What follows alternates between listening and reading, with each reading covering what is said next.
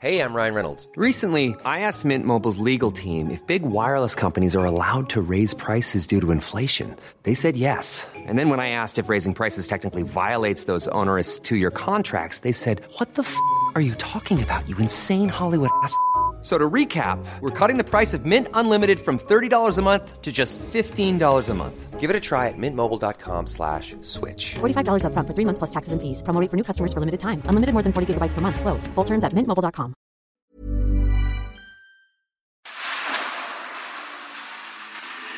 El dedo en la llaga.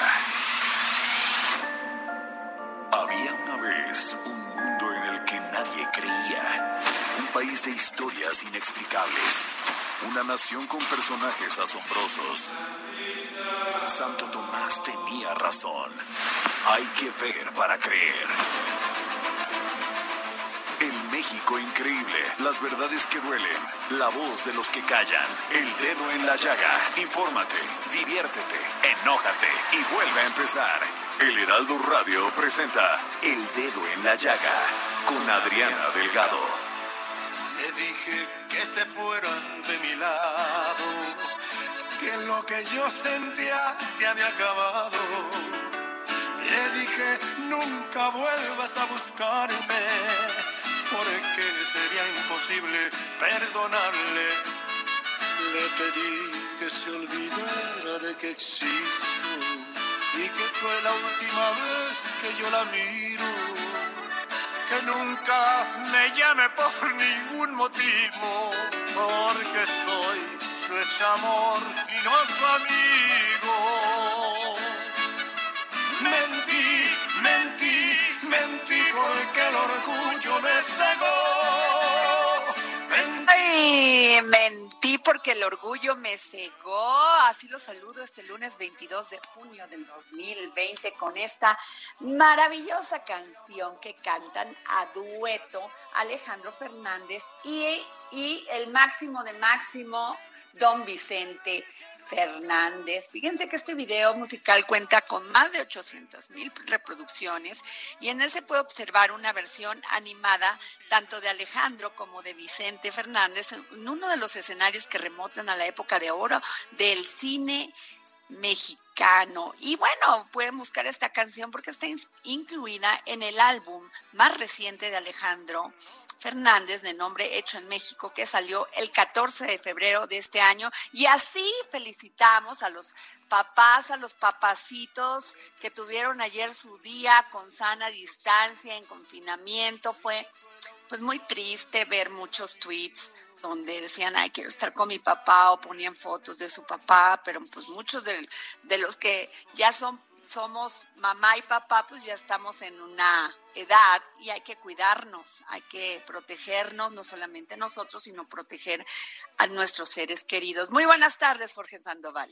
Muy buenas tardes, Adriana Delgado, con el gusto de saludarte y también felicitarte por el día de ayer. Porque Ay, hay pues tantas sí. madres que la han hecho de padre y madre a la vez y que han sacado a todos sus hijos adelante y muy bien adelante sacados. Oye, fíjate que yo, me- a mí me tocó ser papá y mamá. Sin embargo, creo que nunca pude haber elegido mejor padre para mi hija que Jesús Castro. Así que donde quiera que se encuentre, le mando un gran beso y pues aquí estamos su hija y yo dándole ganas echándole ganas a la vida. Efectivamente, Adriana Delgado, y sí, una canción muy tequilera, ¿no? Así como está el día aquí en la Ciudad de México. Hoy sí, muy tequilera, porque hoy amaneció que, o sea, amaneció lluvioso y qué bueno, porque te voy a decir que yo ayer estoy, estaba regresando de Gilotepec y de toda esta zona maravillosa. De, de allá de Canalejas, de la comunidad, que le mando un saludo a mi comadre Diana, este, y ya está empezando a llover porque es terrible ver toda la siembra que pues llevan aquí en, esto, en estos meses por el temporal, siembra de temporal, y no había llovido nada, Jorge. Entonces, bien preocupante porque, pues bueno, estamos enfrentando una crisis económica, estamos enfrentando este confinamiento por, por esta enfermedad, por esta pandemia. Y aunado a eso, que no llueva y que lo único que siembran las personas en, aquel, en aquella zona, pues gran parte es el maíz y no se les está dando porque no llovía. Así que yo casi ayer brinco de gusto, ¿eh? Efectivamente, y si se quieren poner en contacto con Adriana Delgado, escríbanle por favor a su cuenta de Twitter que es arroba Adri Delgado Ruiz, arroba Adri Delgado Ruiz, que es la misma cuenta para Instagram, arroba Adri Delgado Ruiz. Y si se, le quieren mandar un mensaje de WhatsApp, un mensaje de texto, le pueden marcar al 55 25 44 33 34. Muchos temas, Adriana Delgado. Muchos temas. Empezamos este lunes, vamos a tener buen, buen, buen este material para el próximo jueves con los sustos de la semana. Pero fíjate que hoy, la verdad me congratulo porque eh, tenemos en la línea un hombre que yo admiro mucho. Es un hombre que ha, ha, no solamente ha dejado, sigue dando escuela y es un periodista regiomontano, fundador de periódicos como Reforma y Milenio Semanal y actual fundador y director general del sitio digital sdpnoticias.com y estudió economía en el Instituto Tecnológico de Estudios Superiores de Monterrey y filosofía de la Universidad Autónoma de Nuevo León. Ha sido director general de al menos 10 diarios nacionales, o sea que experiencia toda y conocimiento todo, así como articulista en decenas de medios de comunicación. Fue asesor de varios políticos, entre ellos Luis Donaldo Colosio y actualmente, bueno, no sé si actualmente sea de Andrés Manuel López Obrador, pero este, definitivamente un hombre con una gran capacidad y experiencia en el ámbito periodístico. Y la revista Forbes lo ha nombrado como uno de los periodistas más influyentes en México, gracias a su uso constante del Twitter, donde lo siguen más de más, muchos, muchos, muchos, ya no voy a poner porque siguen creciendo. Y pues me da muchísimo gusto darle la bienvenida aquí al dedo en la llaga en el Heraldo Radio a don Federico Arriola. Hola, buenas tardes. ¿Cómo estás, Hola, Adriana? Muy bien, Federico. Gracias por tomarnos la llamada para el dedo en la llaga. Gracias. Oye, Federico, pues gran tema el de este fin de semana. Con la, y, me, y te hablamos, Federico, porque me encantó la contestación que diste a esta columna que pues se publicó en un medio eh, llamado Latinus con un reportaje El regalazo para Irma Heréndira. Y tú haces un análisis muy interesante sobre esto y es por eso que pues te pedí que nos pudieras contestar la llamada. Pues el, el sitio este, eh, el sitio este de Carlos Lórez de Mola, que entiendo que es Estados Unidos, eh, simplemente analizó la delegación patrimonial de Irmeréndida Sandoval, la secretaria de Así es. Pública, y no encontró, este, pues, digo, lo, ella reporta seis propiedades, el sitio dice que sí, que tiene seis propiedades, pero Loret, Carlos Loret, asegura que no fueron reportadas a su valor de mercado, sino al valor de adquisición o al catastral, no, no recuerdo a cuál. El mismo sitio aclara que eso no es ilegal, y, pero a Loret no le gusta. Este, por lo demás,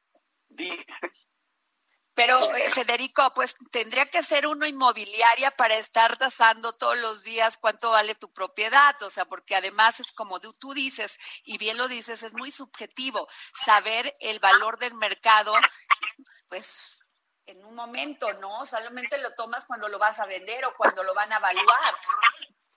Bueno, y, y aún las, las evaluaciones que te hacen los supuestos expertos, pues luego no, no corresponden a la realidad, es decir, para que dicen vale 5 millones tu casa para que la vendas en eso, este, pues es que encontrar comprador, o sea, las cosas valen cuando alguien te da el dinero. Y ese es, el, este es el valor de mercado.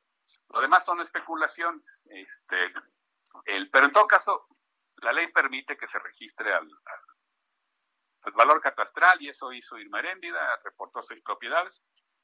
Y lo, hasta ahí no hay, no hay problema. O sea, yo dije, bueno, pues ¿cuál es la nota? Claro. No hay nota ahí de ninguna manera. Dice que compraron estas propiedades Irma Heréndida y su esposo John Ackerman hace años.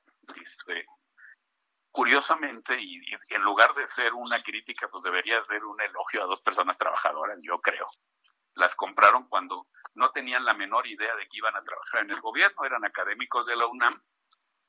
En la, dice Loret que los académicos de la UNAM ganan poquito dinero.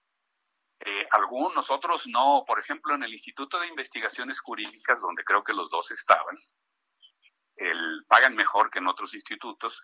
Y si el instituto consigue un proyecto, uh -huh. contratas una opinión jurídica, o el Heraldo los contrata que tiene un, algún problema legal y quiere saber qué opinan ellos, el, la mitad de lo que el instituto cobre es para el instituto y la mitad para el investigador al que pone a hacer el trabajo.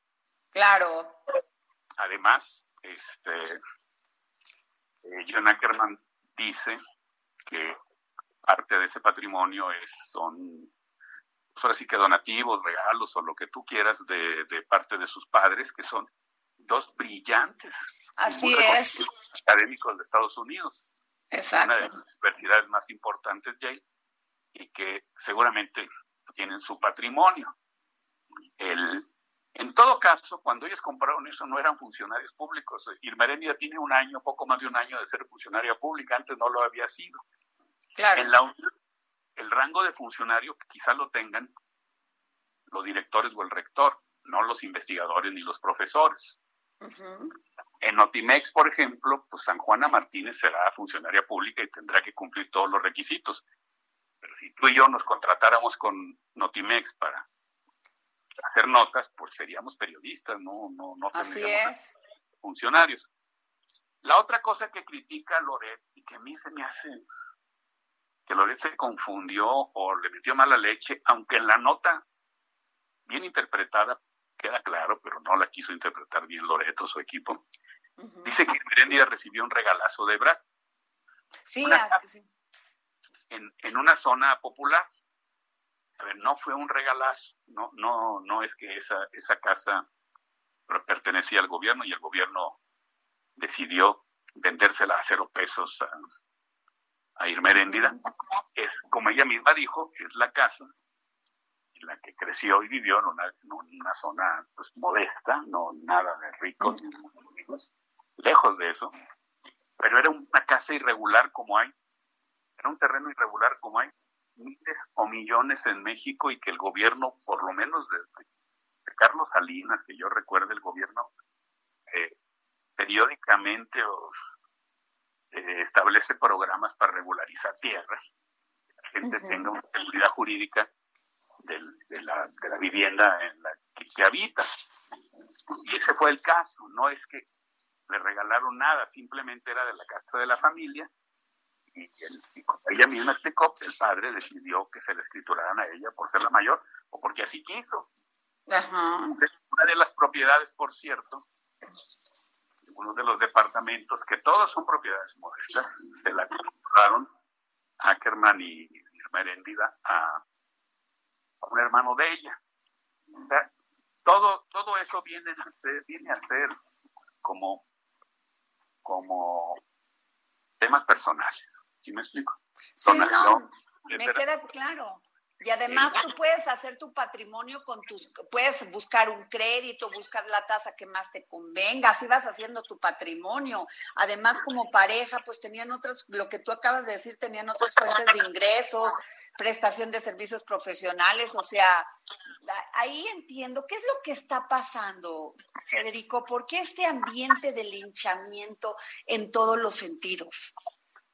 Porque eh, doy mi opinión sincera. Sí, por favor. Yo creo que hay periodistas que, que recibían este, bastantes beneficios de anteriores gobiernos y ya no los reciben. No hablo de las empresas en las que colaboran los periodistas que vendían publicidad y la siguen vendiendo. Okay. Las empresas que vendían publicidad la siguen vendiendo más o menos, creo que ahora menos con López Obrador, pero siguen vendiendo publicidad. Pues final, finalmente es un negocio, ¿no? Son medios, sí. o sea, es un negocio. Es un negocio, pero había periodistas que además de que cobraban, cobraban ellos y están enojados. Eh, Por otro lado, pues John Ackerman dijo, no sé si va a cumplir, creo que más bien estaba enojado, no creo que lo haga, que va a demandar a Loret. Supongo que no lo hará, no tiene mucho sentido. pero también dijo en, un tuit en el que decía que lo iba a demandar, le preguntó, bueno, ¿y quién te financia a ti? A mí me parece muy extraño, este, y, voy a hacer el comentario hasta donde yo puedo tener conocimiento de las cosas, que en esta crisis en la que han bajado los ingresos de prácticamente todas las empresas, incluidos los periódicos, estaciones de radio, de televisión, el único medio que está contratando y caro periodistas es el de Loret, ningún otro, porque nadie tiene, nadie tiene ventas, pues cayeron todas. Y no hay campañas de publicidad, porque no hay, lo sabemos.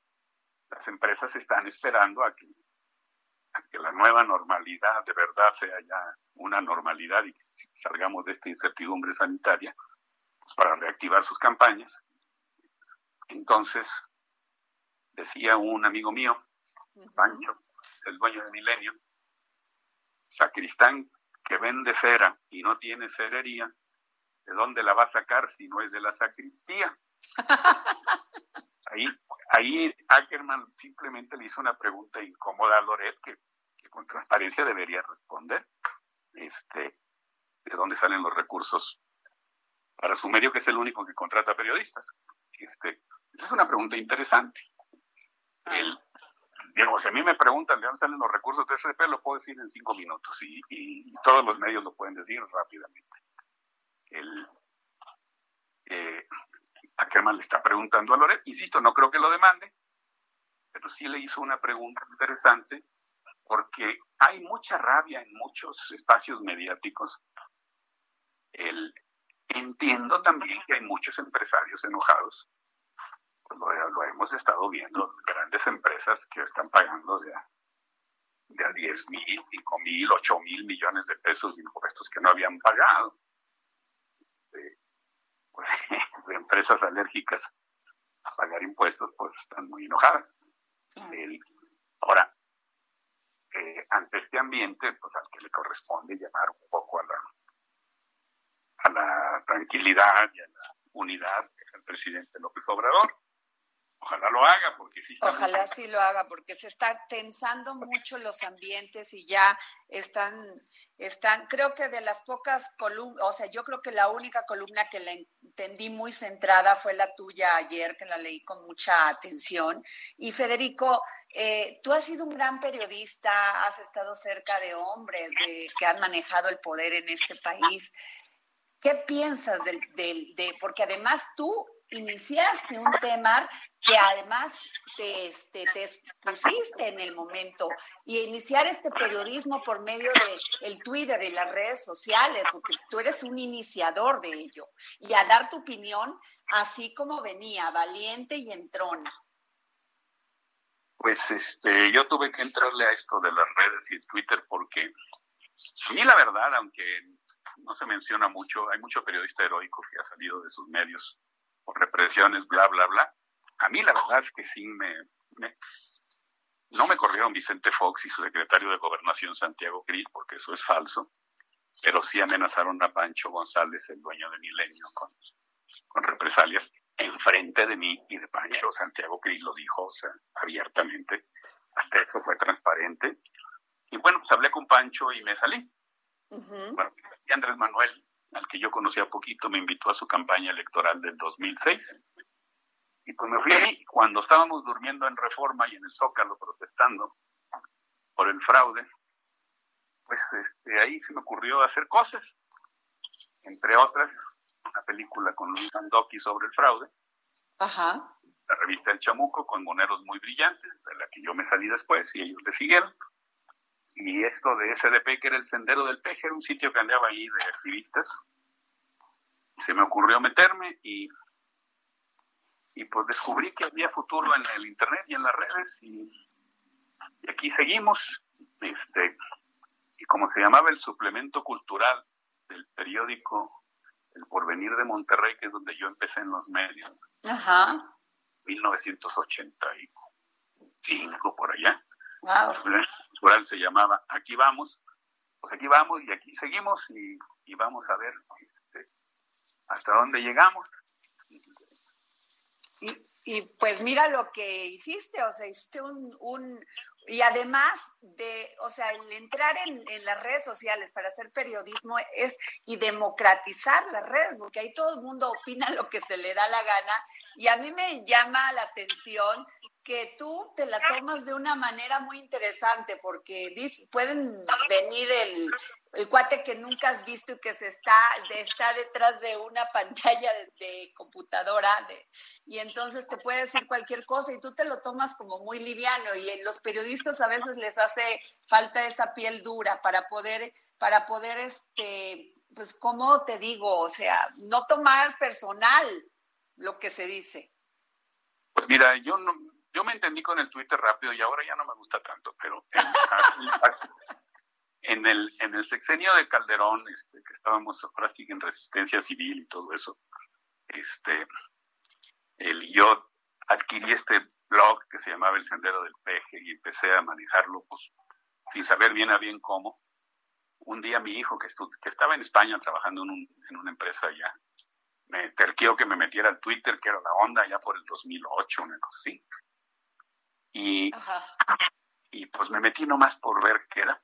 Este, y, y, la verdad es que de estar en el olvido, este, yo como, como periodista, había sido director de Milenio, director fundador, en fin, este, eh, noté que mucha gente me empezó a ver en Twitter y empezó a ver lo que hacíamos en el Sendero del Peje, hoy SDP Noticias.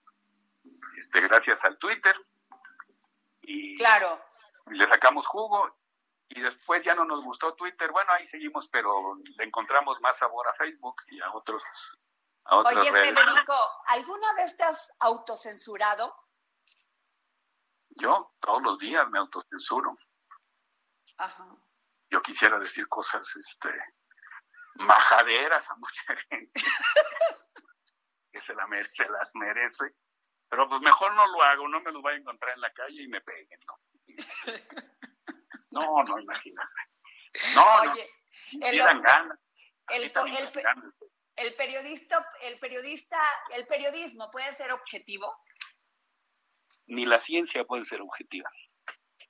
Decía Karl Popper, un filósofo de la ciencia muy eminente, autor de la lógica de la investigación científica.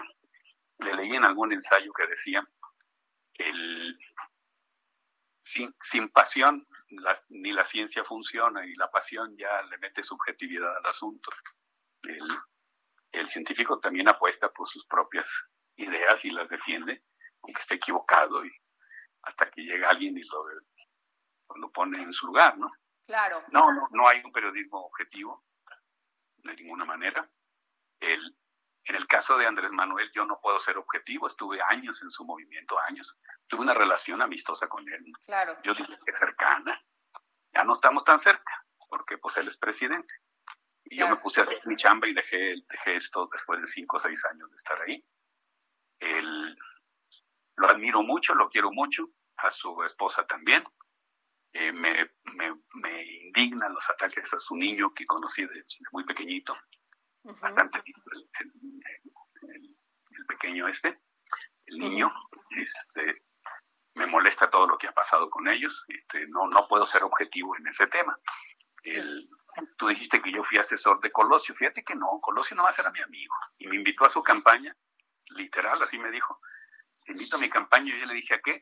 A platicar, que pierdas el tiempo conmigo que lo vieras tú, porque yo ando en campaña, pero cuando yo no tenga nada que hacer, comemos, ordenamos y platicamos. Y a eso me fui, a platicar. Fíjate nada más.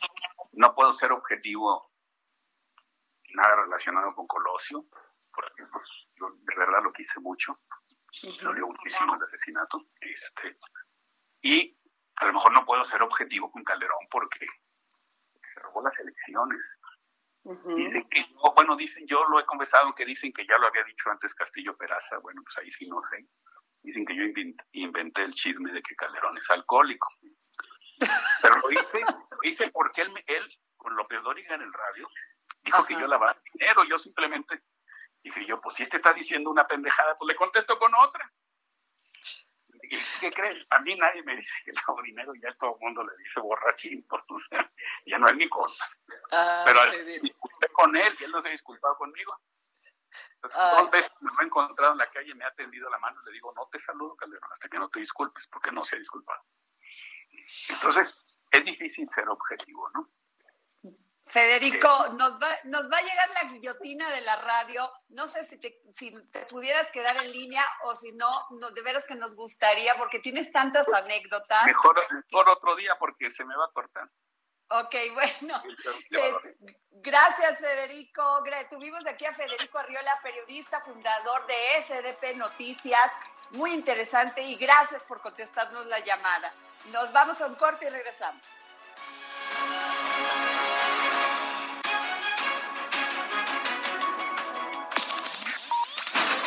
A Adriana Delgado en su cuenta de Twitter, arroba Adri Delgado Ruiz. Además, te invitamos a enviar tus opiniones y comentarios en texto o por mensaje de audio a través de WhatsApp al 55 2544 3334.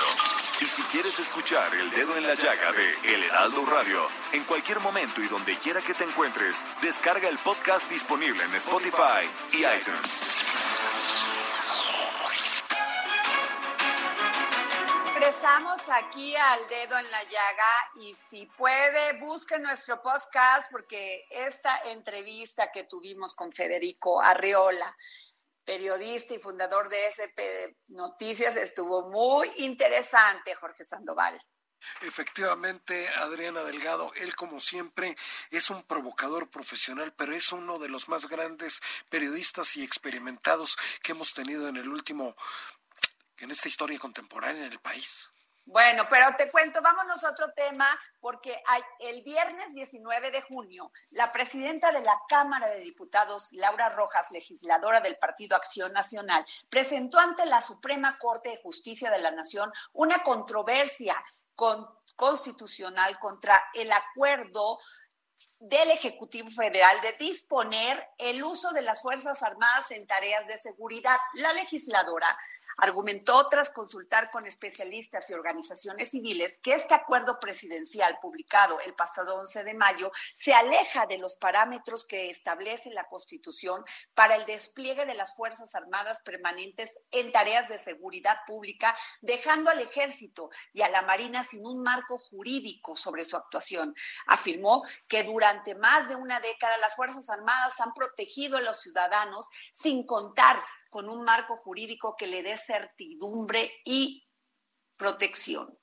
Señaló que a pesar de que el principio de fiscalización es claro en exigir que la labor de las Fuerzas Armadas en seguridad pública debe ser llevada a cabo por órganos civiles competentes, independientes y técnicamente capaces, el acuerdo deja la supervisión y control a los órganos internos de control de la dependencia correspondiente. Y es por eso que le pedimos a nuestro queridísimo Alejandro Ope, analista sobre temas de seguridad, de seguridad para saber qué piensa de esto. Alejandro, muy buenas tardes.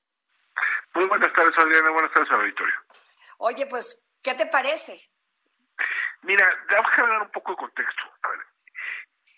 El decreto emitido por el, por el presidente de la República el 11 de mayo em, eh, sobre el uso de las Fuerzas Armadas en tareas de seguridad pública deriva de un artículo transitorio que se aprobó en la reforma constitucional del año pasado, 2019, que creó a la Guardia Nacional. Okay. Eh, en ese artículo, el artículo quinto transitorio de la reforma, o sea, eh, le, le, daba al presidente de la República la facultad de hacer uso de la Fuerza Armada Permanente, es decir, Ejército y Marina, para tareas de seguridad pública por un periodo de hasta cinco años, eh, pero sujeto a una serie de condiciones. ¿No? Esas condiciones no salieron de la, no se las sacaron de la manga, sino que las eh, surgieron de una sentencia de la Corte Interamericana de Derechos Humanos en contra del Estado mexicano. Entonces hablaba que la, la intervención de las Fuerzas Armadas en, seguridad pública tiene que ser subordinada, temporal, fiscalizada, etcétera. No tiene una serie de condiciones que, establecidas en, en, ese, en ese, en ese artículo transitorio. Entonces, se aprueba la, reforma constitucional, se aprueba la ley de la Guardia Nacional, se aprueban otras eh, normas vinculadas al tema y entonces el, el ejecutivo emite este este decreto. Entonces, ¿cuál es el problema y cuál es lo que es lo que está a discusión? Primero, ¿no? Si es si el ejecutivo tenía la facultad de regular esa facultad o no, o si esa facultad tendría que haber sido regulada por la, facultad creada por la reforma constitucional tendría que haber sido regulada en, una ley por el Congreso. Es una primera discusión, ¿no? Si eso, si esa, la regulación de esa facultad le correspondía al Congreso y no directamente al Ejecutivo. Y el segundo tema, que es si eh, el decreto del Ejecutivo cumple con las condiciones que señala el quinto transitorio. Es decir, eh, por ejemplo, el tema de la subordinación. ¿no? Dice dice el decreto no que la fuerza el ejército y la marina van a estar subordinadas a la guardia nacional pues, pues que es un órgano civil pues, pues no deja de poner eso eso es eso es una eso es una ficción. O sea la guardia en la guardia nacional 80% grosso modo 80% de los elementos tienen plaza y cobran sueldo en el ejército de la marina. Okay eh, todos los todas las instalaciones donde donde desde donde opera la Guardia Nacional son de la Sedena o de la Marina. Eh, todo el equipo lo compra Sedena o Marina. La idea de que el ejército va a estar subordinado a su sucursal, pues eso no tiene ningún sentido. La subordinación va en sentido, va en la dirección opuesta. Segundo punto, la, fiscalización, punto de la fiscalización, dice el decreto que los, la fiscalización, la supervisión de, de, las, de las tareas la va a realizar los órganos de control internos de control de las propias dependencias. Es decir, el ejército se va a supervisar a sí mismo, la marina se va a supervisar a sí mismo. La o sea, ese no era el sentido, ese no, claramente no era el sentido de, de, la, de la palabra que como del lenguaje que se incluyó en el quinto transitorio. La idea es que hubiera fiscalización, supervisión externa de un órgano civil y una subordinación aquí a los civiles. Ese, ese, ese es el sentido, ¿no? Eh, ese es el sentido. Y luego dice temporal, decía temporal, quinto estoy, bueno, pues ¿dónde está la temporalidad, no? Decía extraordinario, ok, ¿por qué es extraordinario? al menos intenta argumentar cuáles son las circunstancias que motivan esta intervención extraordinaria de las Fuerzas Armadas en de seguridad pública. Entonces, eso es lo que está en discusión. Ahora, hay un segundo, hay un, ah, asunto de ahí ya ha habido se han interpuesto algunas otras eh, por ejemplo el alcalde de Colima interpuso una controversia en ese sentido etcétera. Pero esta es más importante porque es la Cámara de Diputados.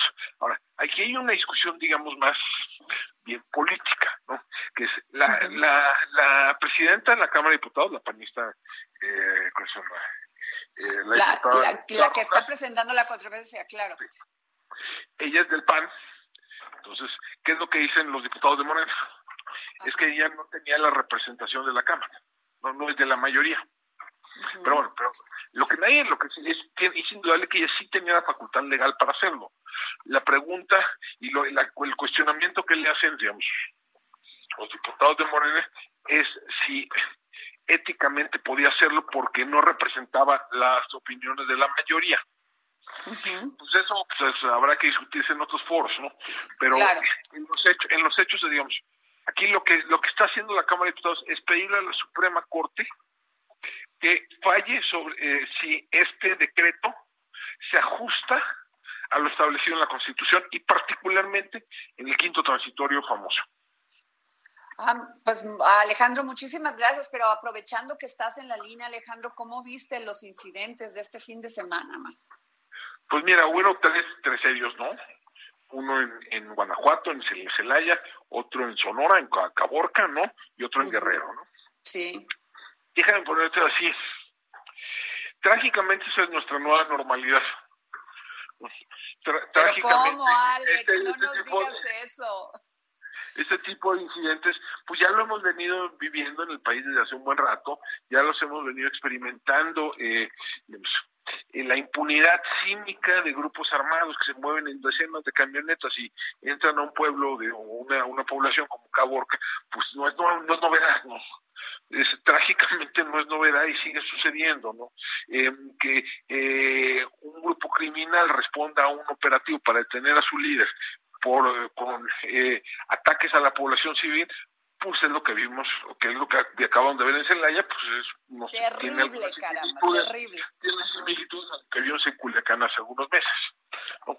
Eh, tiene eh, lo sucedido eh, en Guerrero, pues, son, son cosas que, no, que venimos viviendo desde hace un buen rato. Es decir, eh, no hemos hecho nada para cambiar la situación de seguridad, pues no deberíamos de esperar situación una, una que no deberíamos de esperar que resultados distintos, ¿no? Híjole, Alex, pero en un ambiente como en el que estamos, porque ya con este estrés que hay, no solamente de contagiarnos con esto del COVID, sino también esta crisis económica que, que pues empieza ya a que a, pues a quebrar a muchas empresas, a sentirlo la gente a la hora de ir a comprar pues lo mínimo esencial para vivir. Y luego viene este tema de la inseguridad. ¿Cuál es tu perspectiva? ¿Cómo le pues vamos a hacer? a ver, no necesariamente hay una relación mecánica y directa entre los indicadores económicos y los indicadores de seguridad. Eh, la, mayoría de, de, las personas con o sin empleo, con o sin ingresos, no comete actos criminales. Okay. Es, eso. Y de hecho, la, si, ves las estadísticas de históricas, no, hay una no hay una relación directa. la gente se acuerda mucho del 95 y cómo después de la crisis del 95 hubo un disparo en los secuestros, en los robos, etcétera. Pero fue un, fue un fenómeno fundamentalmente en la Ciudad de México. En otras partes del país no se vivió con, tal, con la misma intensidad. Entonces, no sabemos, pero sí, de cualquier manera, eh, pues estamos viviendo una crisis de seguridad que precede con mucho a la pandemia, ¿no?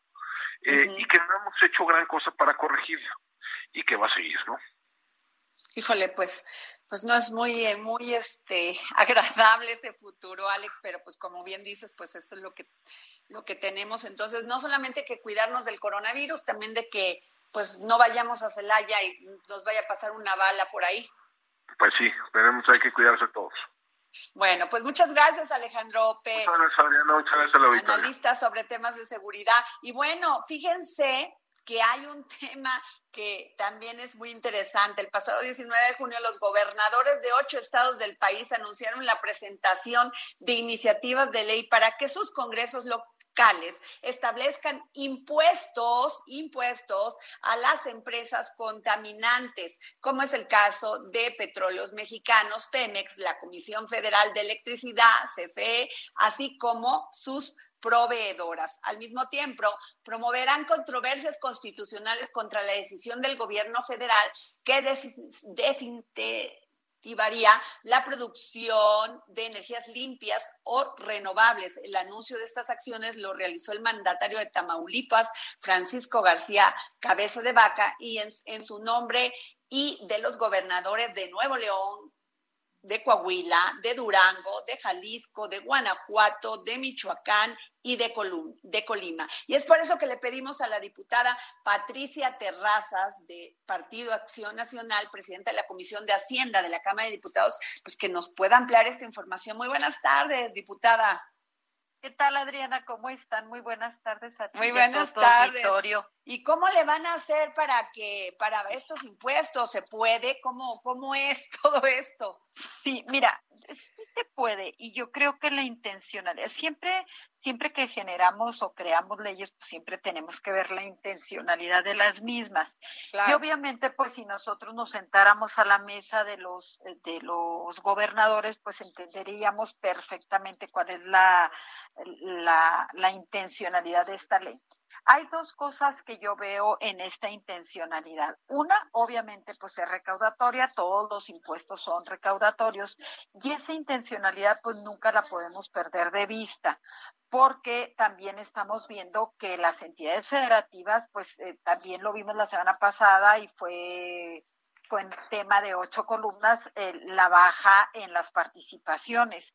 Las participaciones que, que, están obteniendo los estados, pues evidentemente pues son mucho menos porque ha caído la recaudación y porque el precio del petróleo es mucho más bajo que era de lo y mucho de lo que y de lo, Claro, y mucho de lo que se quejaban, diputada, es de que muchas de estas empresas tenían su domicilio fiscal, ya sea en otros estados, en el DF, y que pues eso pues no les tocaba a ellos.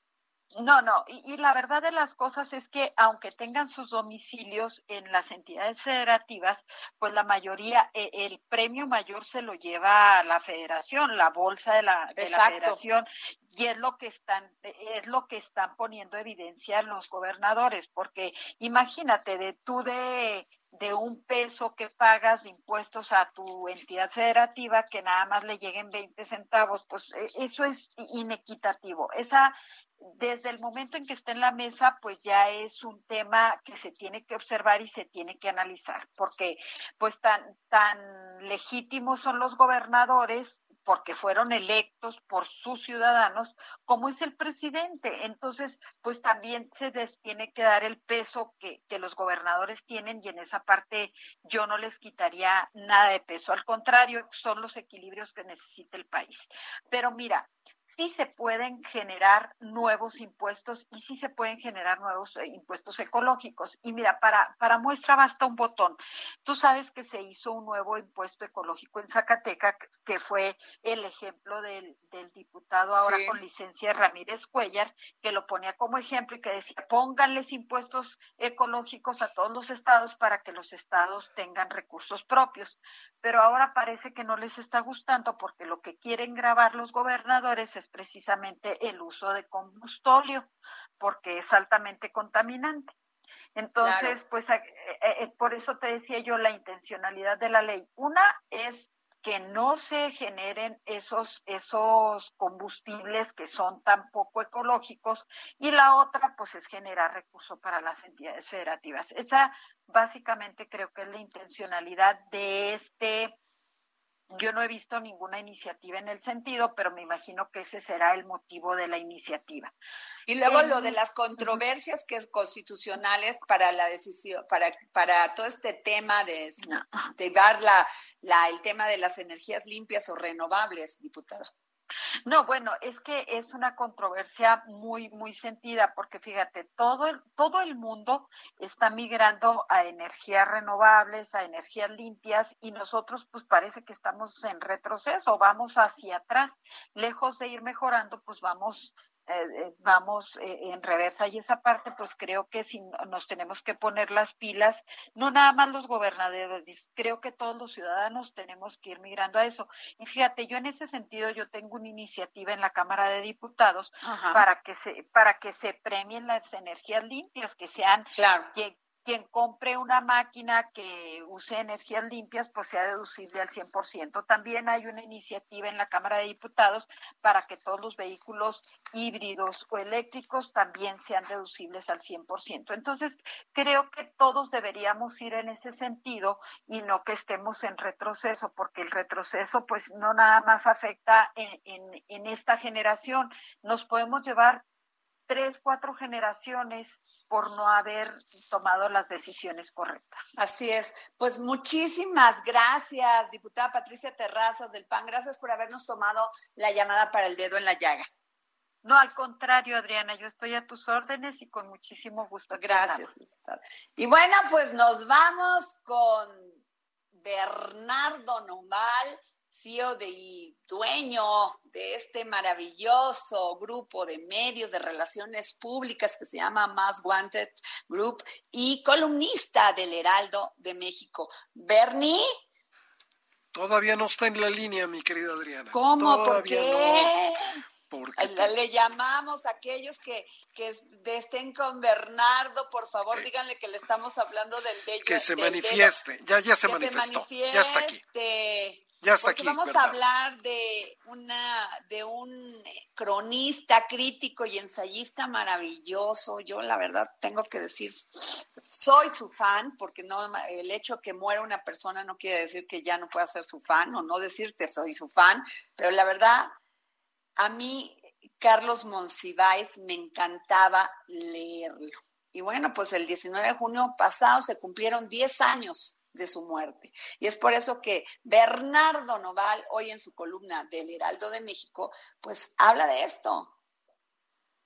¿Cómo estás, Adriana? Muy bien, Bernardo Noval. Adriana, ¿Dónde andabas? Qué gusto. ¿Dónde andabas? no me habían conectado, pero aquí ya estoy saludándote y la verdad que lo que dices es muy cierto porque pues Carlos Monsiváis no solamente fue un gran ícono de la literatura y bueno, de, de, México, ¿no? Sino que fue un hombre obsesivo y apasionado en crear una colección única, Adriana, de arte que hoy podemos visitar en el famoso Museo del Estanquillo, que es, pues tú sabes, fantástico, ¿no? Una de las colecciones mexicanas más relevantes hoy disponibles para todos los mexicanos, que es lo que busco yo al democratizar la cultura. Oye, y eso me encanta, pero ¿qué, qué obras puede uno encontrar en este museo, Bernie? ¿Por qué el tema con Monsiváis? Bueno, primero porque tiene, eh, él, él tuvo, bueno, él tuvo una gran pasión por el arte, entonces era el hombre que empeñaba todos sus bienes y ponía todo su sueldo y todo lo que estaba en sus manos para comprar arte él, él siempre lo decía, podría yo tener un buen departamento o una buena casa, pero yo, el arte y yo somos uno mismo. Entonces tiene, él empezó con la caricatura. fíjate que, fíjate, Bernie, perdón que te diga, qué interesante lo que estás diciendo, porque Monsiváis era un escritor, cronista, inclusive fue hasta académico. Y sin embargo pudo tener piezas de pintura, 20 mil piezas, como bien lo dices tú en tu columna, ¿no? De grabados, dibujos de Diego de Rivera, Francisco Toledo, que muchas veces inclusive yo creo que se los regalaban, ¿eh? Entonces, imagínate que ahorita le cayeran y dijeran que porque tienes un doctorado, este, ya eres, este, a alguien robaste. Qué interesante eso, ¿eh? Sí, la verdad es que eran otras épocas y los grandes maestros como los que mencionaste y José Clemente Orozco, en fin, todos ellos formaron parte de un movimiento que para Monsiváis era muy relevante y narraba, retrataba el México pues antiguo y contemporáneo de esa época. Entonces, francamente fue un, gran aprendizaje haberlo leído y haber entendido quién fue. Yo no tuve la oportunidad de conocerlo, somos, bueno, otra generación, pero esa frase que te digo donde él comenta muchas veces, empeñé todo y lo conseguí, logré todo y lo conseguí porque lo hizo, por ejemplo, con una colección de, de un lote que había de Miguel Covarrubia. Y bueno, pues todo eso lo puso en su casa y luego él decidió desde antes de morir, pues que todo esto iba a ser para el pueblo de México. Entonces eso es lo que me, me, parece muy valioso de, de Monsiváis, adicional a todo el currículum del cual estás hablando, ¿no?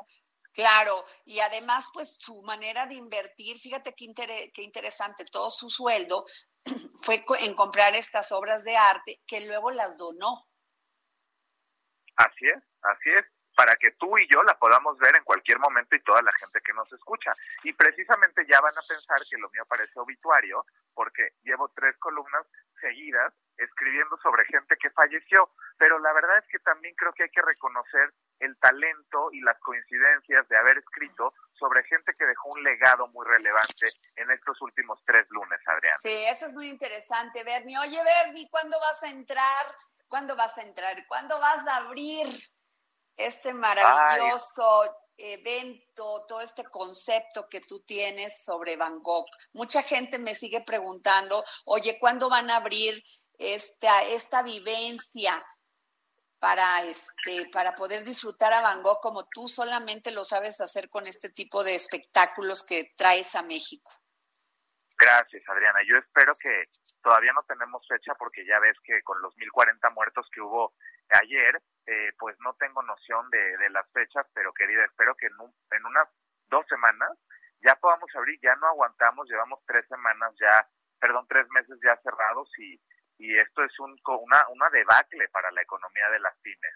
Entonces, espero que sea muy pronto. Pero oye, Bernie, y pero recuérdanos, ¿qué vamos a ver en, en, esto de Vancouver Life? Vamos a ver un recorrido que, por cierto, en esta pandemia nos dimos a la tarea de mejorar y sofisticar un poco las imágenes y el audio, porque tiene es un, es un recorrido acompañado por un repertorio acústico extraordinario de los grandes compositores como Brahms, Beethoven, Schubert, Mozart, ¿no? Y en 45 minutos tú puedes conocer y adentrarte en el mundo de este gran maestro de la pintura que dejó un legado impresionante que fue Vincent Van Gogh, ¿no? Fue y sigue siendo, porque la verdad es que entrar ahí es despertar emociones para cualquiera. Entonces, Ay, no, bueno, y además, pero pero cuéntanos de todo lo que es la vivencia, porque no solamente ves, escuchas, hasta hueles, Bernie. Se me hace que algo, digo, los girasoles no huelen, pero sí huele como a esencia francesa, holandesa. Ay, no sé, algo hiciste, ¿verdad? Sí, hicimos una, creamos gracias a Aromaria, una gran empresa de patín y caído divina, hicimos una esencia inspirada en Van Gogh para poder respirar esa, imagínate esa inspiración de los campos de lavanda, eh, el, como dices, el girasol no tiene olor, pero ¿cómo sería eh, poder oler un girasol, poder oler aquella campiña francesa? Entonces nos transporta con el olfato también. Pues también es un foto opportunity, Adriana. Tenemos muchísimas es, tenemos una noche estrellada para que te tomes fotos bajo las estrellas. Tú sabes que Vincent fue un transformador que nos dejó ver y tocar las estrellas y tratamos de hacerlo así para la gente que nos visita. No, ojalá ya abras, Bernardo, porque la verdad es una gran experiencia. Usted va a poder oler, ver y sentir toda la obra maravillosa de Vincent Van Gogh. Y además, déjame decirte, Bernie, que tú eres, bueno, experto en montar estos verdaderos espectáculos en México.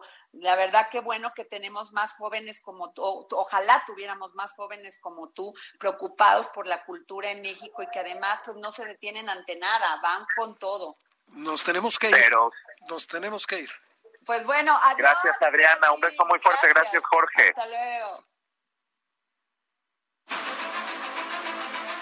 El Heraldo Radio presentó El Dedo en la Llaga con Adriana Delgado. Imagine the softest sheets you've ever felt. Now imagine them getting even softer over time. That's what you'll feel with Bowl and Branch's organic cotton sheets. In a recent customer survey, 96% replied that Bowl and Branch sheets get softer with every wash. Start getting your best night's sleep in these sheets that get softer and softer for years to come. Try their sheets with a 30-night guarantee. Plus, get 15% off your first order at bowlandbranch.com. Code BUTTERY. Exclusions apply. See site for details.